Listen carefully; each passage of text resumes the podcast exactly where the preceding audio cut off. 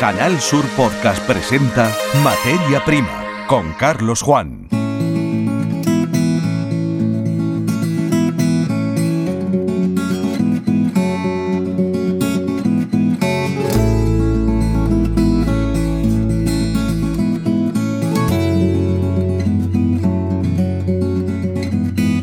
En este punto, en el lugar y en el momento que ustedes han considerado óptimos, por lo tanto, el mejor de todos los posibles, comienza este episodio de la saga Materia Prima en Canal Sur Radio y Televisión.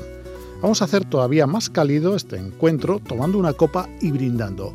OIBE es la Organización Interprofesional del Vino de España. Recientemente, su cúpula directiva se ha trasladado a Conegliano, en Italia para encontrarse con sus homólogos de las potencias vinícolas europeas. Bien, nos hemos dicho, aquí tenemos Jerez de la Frontera como gran referente. No el único, pero sí el que destaca. A ver qué nos dicen desde OIBE, desde la interprofesional del sector, del momento que el vino en general y Andalucía de modo particular están eh, viviendo en este final de 2022. Apostamos aún más no solo por la calidad, también por la dulzura para, en un inusual maridaje de sabores, quedarnos con el regusto de las mermeladas ecológicas que se producen en Chercos, en la provincia de Almería, y que llegan lejos. Brindamos y comenzamos.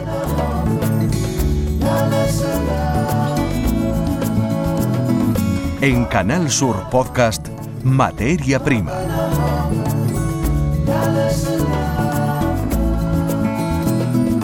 Nos vamos a Conegliano.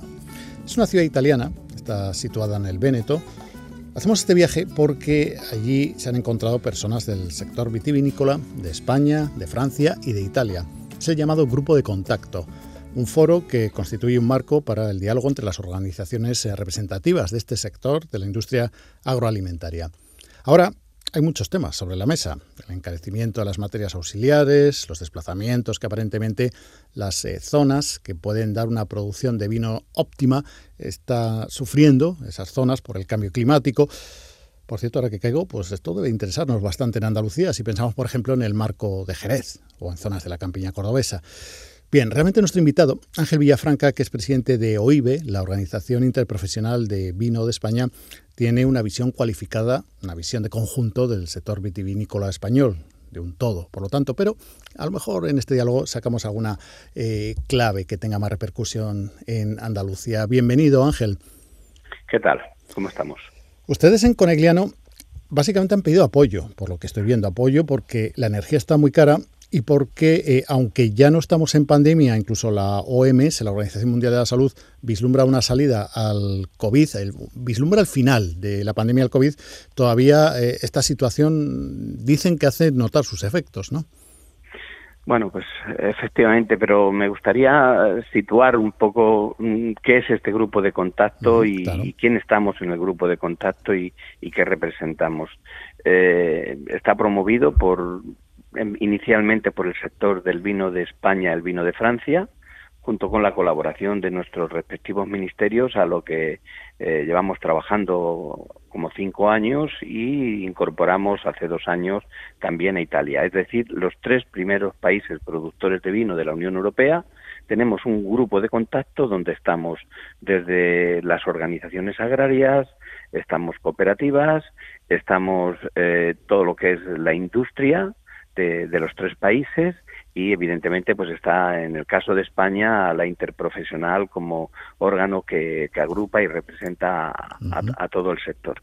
Y, este, este grupo de contacto, la particularidad, la importancia que tiene es que eh, ponemos encima de la mesa no solamente los problemas de una comarca o de una región, no solamente de un país, sino la visión que tenemos los tres países de cuál es la situación, hacia dónde tenemos que dirigirnos y qué está sucediendo.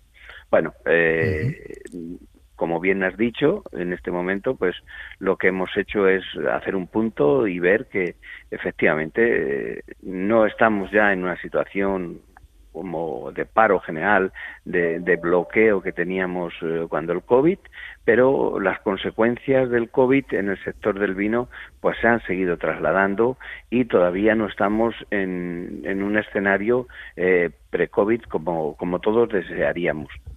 Que al mismo tiempo se ha agravado pues a lo largo de, de todo el año 2022 por el incremento de costes energéticos principalmente, costes logísticos y todo lo que son materias eh, primas que utilizamos pues para confeccionar nuestra botella de vino, para confeccionar eh, todo lo que es eh, la logística y el propio viticultor, nuestros propios viticultores, pues sus costes se han encarecido también en el campo y, y, así la transformación y elaboración en las propias bodegas. Mm. Y esto es un poco lo que hemos querido trasladar eh, en, en, un documento de resumen que hemos lanzado, pues a la comisión como bueno como un escenario en el que estamos viviendo en este momento.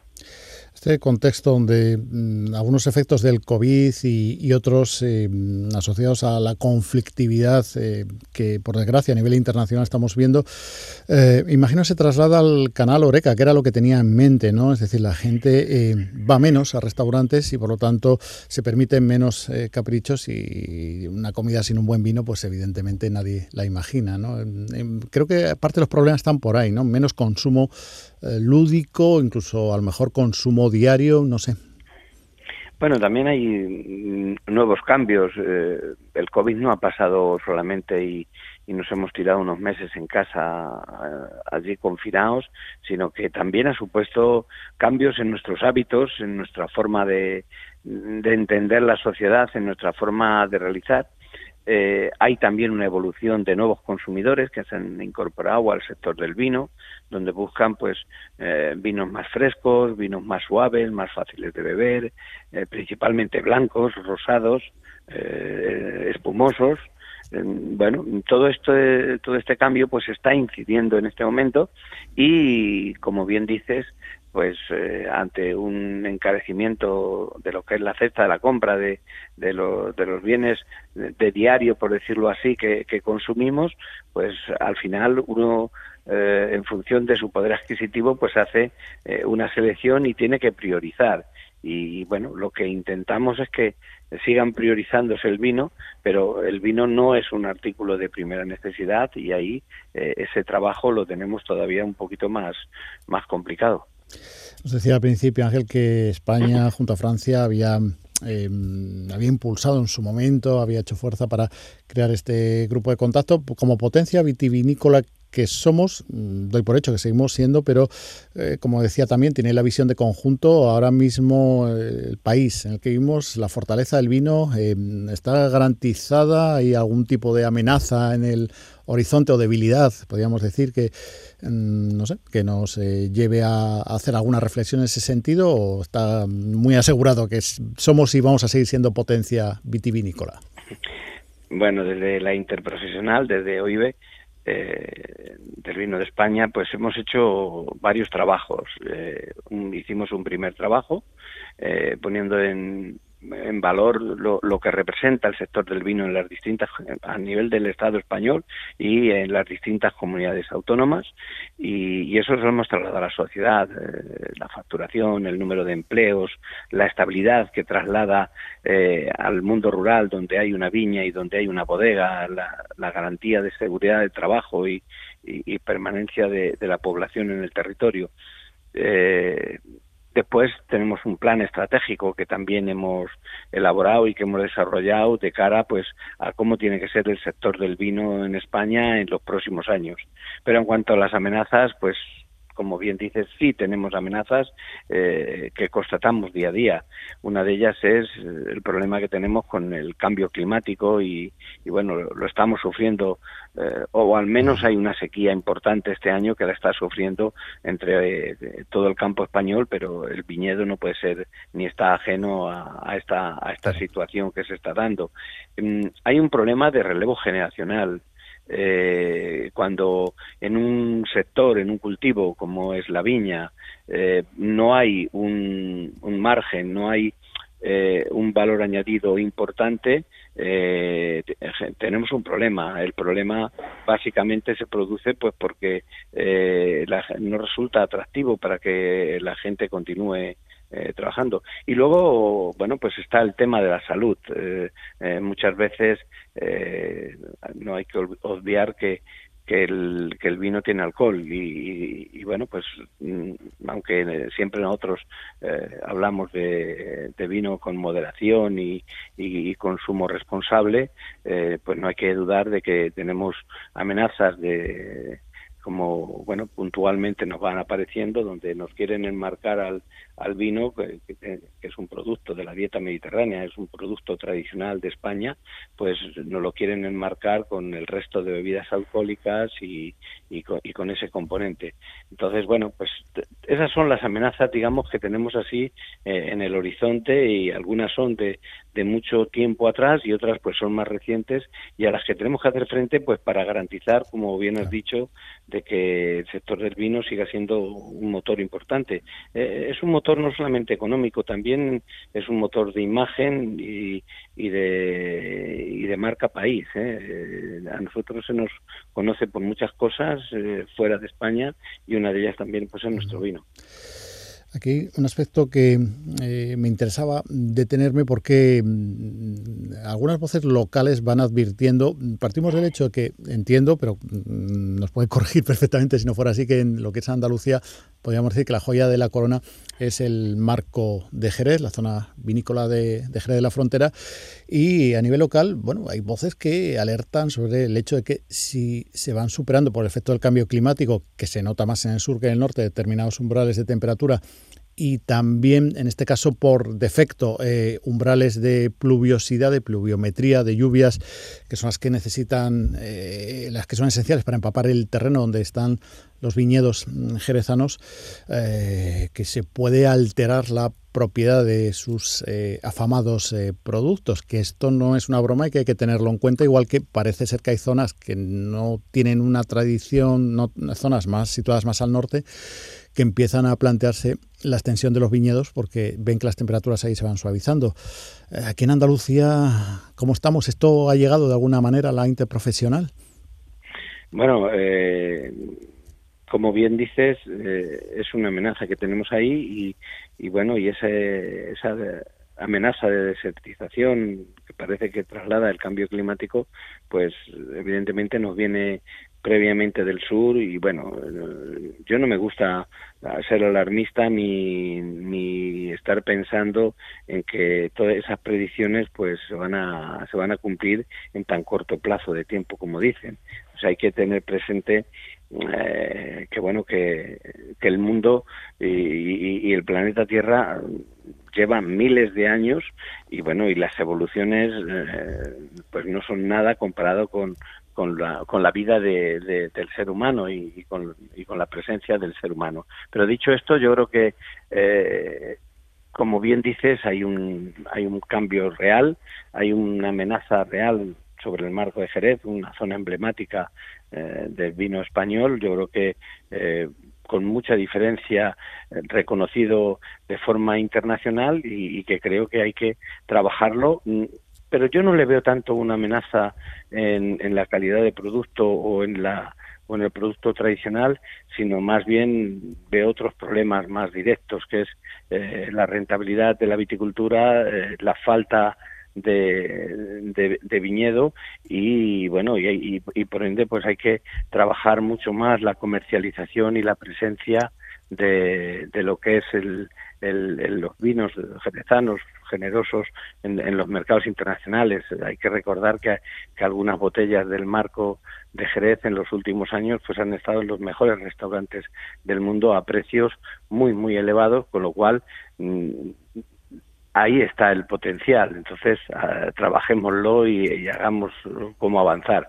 Y, bueno, y, si nos vamos a, la zona eh, de Montilla, pues, pues la amenaza precisamente es que la viña está siendo sustituida pues por otros cultivos que evidentemente pues son más más rentables en, la zona de Andalucía para en definitiva para el viticultor por tanto eh, o, ponemos valor en el vino o hacemos que toda la cadena eh, del sector vitivinícola tenga valor o vamos a ver pues cómo eh, al final el, el, agricultor pues opta eh, por cultivos que le sean más rentables y así pues pues vamos viendo cómo vamos perdiendo potencial. Estamos en conversación con el presidente de OIBE, Ángel Villafranca, recordamos, Organización Interprofesional del Vino de España. Eh, se hace muy agradable ciertamente este diálogo, pero eh, van pasando los minutos, aunque estemos en Internet, el clásico de que la radio, el tiempo eh, está acotado, pero también en cierta manera ocurre así en las redes sociales. Así que Ángel, no sé si hay algún aspecto mm, que quieras mencionar para terminar, que se nos haya escapado en esta conversación o bueno, pues ya queda el mensaje claro de la interprofesional en este programa Materia Prima? Pues yo simplemente recordar a, a los oyentes que, que siempre, eh, cuando abran una botella, cuando tomen una copa de vino, que piensen que detrás hay personas, personas que trabajan en el territorio, hay medio ambiente y hay un potencial de, de historia, de tradición y, bueno, que hay que seguir conservando nuestra cultura y nuestra forma de ser y que lo disfruten. Claro que sí. Además eh, de todo eso, que es importante, el, el, acto de brindar permite mirar a los ojos a otra persona, cosa que parece una exageración decirlo, pero que casi como que cuesta cada vez más, ¿no? Porque estamos en un mundo tan mediado tecnológicamente, incluso este producto es un ejemplo de ello, pues porque se difunde en redes sociales, pero en fin, que no olviden que de vez en cuando hay que mirar a los ojos a otra persona y acercar copa con copa y expresar los mejores deseos según la ocasión. Ángel, pues un placer tenerte aquí en la serie de podcast Materia Prima de Canal Sur Radio y Televisión. Un abrazo. Un abrazo y un saludo.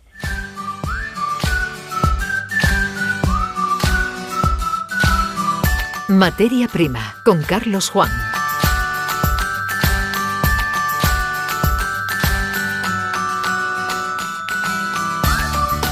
Endulzar los oídos sin dorar la píldora al invitado eh, que hoy presencialmente nos acompaña y que les voy a presentar en unos eh, segundos. Eh, este periodista debe decir que siempre asocia el nombre de Chercos, que es un municipio de la provincia de Almería, algo dulce, porque algunas de sus industrias, las que están ahí enclavadas, pues destacan y lo hace de manera especial una cuya actividad por lo tanto vamos a poder conocer algo mejor, que es Loruso, una empresa de mermeladas, nos dice eh, Paco Sáenz, que es el director de ventas y negocio que nos está visitando en estos momentos, decía mermelada artesanal de alto gourmet. Por lo tanto, un producto delicado, un producto con el que siempre se queda bien y más cuando uno empieza la jornada y busca un desayuno o acepta la invitación de un desayuno bien presentado que sin duda a todos nos puede agradar en un momento determinado y más en este contexto de fiestas que están por venir. Bueno, Paco, sin más preámbulos, eh, bienvenido a Materia Prima. Muchas gracias por vuestra invitación. Como decíamos, director de ventas y negocio de Loruso, que es una firma em, que está enhorabuena porque uno de los últimos premios eh, destacados que ha recibido, sospechamos, intuimos que no lo único, pero el que vamos a mencionar de manera específica por ser más reciente, la línea del tiempo, es el premio que concede el Colegio de Economistas de Almería, el Premio Economía 2021. Eh, Antena nos decías que frente a reconocimientos más o menos comerciales de medios de comunicación o de empresas afines a la comunicación con intereses, por lo tanto, en posicionar determinados productos, este os llena más de orgullo porque es un premio técnico, es un premio donde los economistas no tienen por qué casarse con nadie y se han fijado en la empresa. Pues sí, la verdad es que muy contentos por recibir eh, este premio que efectivamente, como estamos diciendo, los conceden los propios economistas, los economistas de Almería, eh, que son 20 ediciones, bueno, 21 ediciones que, llevan eh, realizando estos, este tipo de, galardones, de estos premios y, bueno, pues que se hayan fijado en, nuestra pequeña empresa es todo un orgullo y una satisfacción. hasta ahora pues han sido galardonadas empresas tan importantes de la economía almeriense que son buque insignia como, como Grupo Cosentino, como Grupo Caparrós, Vicasol, Agrobio, eh, eh, o, incluso instituciones como la Universidad de Almería o Cajamar. Y bueno nosotros yo creo que hemos sido los hoy somos seguimos siendo los más pequeñitos pequeñitos y por eso da mucha satisfacción. Es verdad que hemos obtenido muchísimo reconocimiento, gracias a Dios, estamos muy contentos a nivel nacional e internacional también, pero que te reconozcan en tu tierra da una satisfacción muy especial. Las mermeladas que ponéis en los mercados viajan lejos, ¿no? Es decir, una empresa netamente exportadora, entiendo. Sí, principalmente el 70% del producto que elaboramos pues lo, lo exportamos. Nuestros principales mercados es Asia-Pacífico, con Shanghai, Hong Kong, Singapur, eh, Malasia, Corea del Sur, eh, Japón. Eh, precisamente ahora preparando productos para ellos que ya vamos un poquito tarde para la Navidad porque los tiempos de tránsito y de transporte son bastante lejanos. Y luego tenemos también, bueno, en otro continente americano, pues también tenemos pues que Canadá o, Estados Unidos, que es un gran consumidor de mermelada tradicional. Eh, y bueno, luego también eh, países europeos tradicionales, ya pues como, como el, eh, Francia, Holanda, Bélgica, Alemania, en todos esos países también, también tenemos muy, muy buenos clientes, la verdad. Bueno, yo como periodista siento la curiosidad, ¿por qué establecerse en un sitio pequeñito y además más bien aislado como Cherco, que tiene su encanto, por supuesto, pero si se ve en el mapa mm, y de comunicaciones además, mm, ni por tamaño ni por accesos, parece el, núcleo que puede albergar eh, un, centro de exportación, como nos has narrado. ¿Cómo, surgió el estar allí? Pues bueno, surgió principalmente porque los fundadores de esta empresa, que es mi hermana Isabel y Viaggio, mi cuñado, que él es italiano, pues que cuando se casaron eh, decidieron vivir en Chercos. Allí tenemos una casa familiar, una antigua panadería de mi abuelo, la verdad es que siempre hemos estado muy arraigados al pueblo. Eh, también tenemos una finca familiar, el Cortijo del Marqués, con 36 hectáreas, donde tenemos higuera, olivo, almendro, eh, y bueno, el cortijo está totalmente, perfectamente habilitado para vivir, ¿no? Y, un milanés que de ciudad, como es Viallo, mi cuñado, eh, cuando vio todo aquello, pues le gustó, le encantó y, y, entonces dijeron, bueno, pues ¿por qué no vamos a probar aquí la experiencia rural, ¿no? Él ya venía un poquito cansado de Milán, ¿no? De la, de la, del estrés de la ciudad. Y, bueno, fue una vez allí, ya radicados allí, cuando ellos ya llevaban dos años prácticamente viviendo. Y claro, el problema en estos pequeños municipios es que o te autoempleas o te autoempleas, porque empleo hay poco, hay muy poquito, ¿no? Entonces, claro, al final bueno, pues le estuvieron dando vueltas a ver qué tipo de negocio poner en marcha y, bueno, pues decidieron eh, llevar a cabo este, este, este, negocio, puesto que, como decía Viallo, es que aquí sois unos privilegiados, tenéis muchas hortalizas, mucha fruta, eh, mm, eh, no en cualquier lugar de Europa y más que donde él viene, dice, tenemos esa facilidad ¿no? de acceso. Entonces, él que siempre, la verdad es que, aunque no ha sido su trabajo porque él viene de la industria o del sector de la belleza y de la cosmética, eh, no era realmente su, su, profesión, pero siempre ha sido su pasión. su pasión de elaborar con las manos, además luego él tiene un don, la verdad que tiene un don con, con, la, con la cocina y con la gastronomía porque es capaz de elaborar cualquier cosa, llevar cualquier pequeña cosa a un gran alto nivel. ¿no? Y bueno, ya decidieron poner en marcha eh, la empresa y, así surgió, ¿no? Eh, cuando ellos me comentaron el proyecto de negocio, pues eh, yo les apoyé, le dije que, por supuesto que, estaría a su lado y apoyando el, negocio. Eh, yo también por mi trayectoria profesional a nivel internacional de consultoría internacional, pues he estado en muchos mercados en los que ahora mismo estamos presentes pues ya los había visitado y, he tenido relaciones comerciales y para ello era también fundamental el, poner en marcha un negocio que no simplemente fuésemos a vender un producto eh, local, ¿no? Eh, y que ellos tuviesen que estar recorriendo mercadillos locales, ¿no? No queríamos ser la mermelada de la abuela, realmente, ¿no? Queríamos que tuviese ese condicionante rural, ese condicionante ecológico, de, entorno de montaña, eh, de ese, ese slow living que, que, hoy día se estila y se lleva, ¿no? y que la pandemia creo que lo ha valorizado mucho más, la capacidad de vivir en entornos rurales con la calidad de vida que da, pero al mismo tiempo crear un producto de alto gourmet, un producto con una imagen moderna, contemporánea y de muy alta calidad. Entonces esa es la mezcla que queríamos eh, y la verdad es que contentos porque sí, se están logrando los objetivos. Bueno, una pregunta muy básica, pero seguro que a estas alturas, a más de un internauta o a más de un oyente, dependiendo del formato en el que se consuma este producto sonoro y audiovisual, pues le habrá ocurrido. Y es eh, de qué sabores son las mermeladas del Oruso, ya que no son de la abuela, pues qué, ofertáis, porque seguro que son, pues eso, variedades más allá de la, ¿cómo es? Pues eh, mermelada de tomate, mermelada de melocotón, mermelada de... pues sí, son, tenemos 12 sabores, y son todos frutos que, que adquirimos directamente a, productores de Andalucía. Eh, tenemos distintos frutos rojos como la fresa, la frambuesa, la mora y el arándano. Eh, luego también con esas cuatro hacemos un mix y elaboramos una mezcla de frutos rojos. Todos estos frutos rojos proceden principalmente de Huelva, que es el, origen de, la fruta. Eh, luego tenemos tres variedades de cítricos, que es la naranja, la naranja amarga, que es la gran premiada, y la mandarina, y todas estas cítricos al principio los adquiríamos en Sevilla por el tema de la naranja amarga, muy, muy muy nombrada, muy, galardonada. Eh, ahora ya lo adquirimos todo aquí en, Almería.